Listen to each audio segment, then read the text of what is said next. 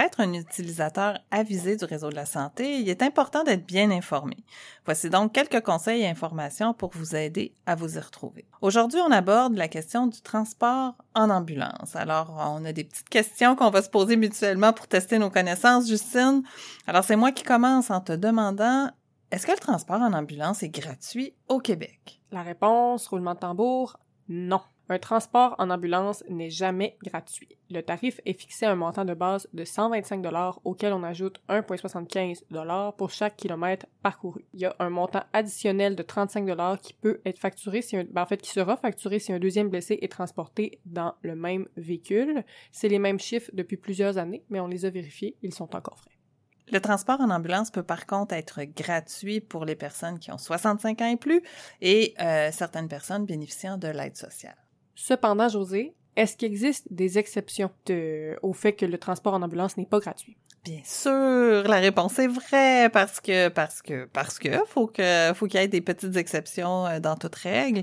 Alors il y a certains ministères ou organismes qui effectivement vont prendre en charge les frais ambulanciers, comme par exemple la CNSST dans les cas d'un accident de travail ou la SAC dans le cas d'un accident de la route. Il y a certains individus aussi qui vont pouvoir bénéficier d'une gratuité. C'est le cas des personnes de 65 ans et plus, des bénéficiaires de l'aide sociale, des autochtones et des anciens combattants. Et encore là, ces informations-là ont été vérifiées tout récemment et sont toujours exactes. Est-ce que, Justine, troisième question, les ambulanciers ne peuvent pas m'amener contre mon gré? C'est une pogne. C'est à la fois vrai et faux. Si les ambulanciers jugent que votre état physique nécessite une consultation médicale et que vous refusez de les suivre, ils vous demanderont de signer le formulaire de refus de transport, qui donc signe que vous avez refusé les services. Ce formulaire les dégage de toute responsabilité légale concernant votre état de santé. Toutefois, si votre état mental représente un danger pour vous-même ou pour autrui, les ambulanciers peuvent avoir recours aux forces policières pour vous transporter contre votre gré. C'est ce qu'on appelle communément un P38. Puis à ce moment-là, du moment que les critères précisés par la loi P38 sont remplis, les policiers peuvent demander aux ambulanciers de procéder au transport contre votre gré. Est-ce que, José, je peux exiger d'être amené dans un établissement précis avec l'ambulance? Oui. c'est faux et vrai en même temps. Donc, c'est majoritairement faux en ce sens que Urgence Santé a des règles précises de distribution des patients entre les salles d'urgence. Et ce n'est pas les ambulanciers qui ont ce pouvoir-là, c'est vraiment au niveau de la répartition. Donc, euh, ces règles-là, ils vont se baser sur l'état du patient, sa situation géographique, les services spécialisés qui vont être offerts dans les établissements à proximité, puis aussi sur la capacité d'accueil des hôpitaux euh, environnants. Donc, vous pouvez vous rendre compte qu'il y a plusieurs critères qui viennent influencer où ils vont vous amener lorsque vous embarquez euh, dans, dans une ambulance.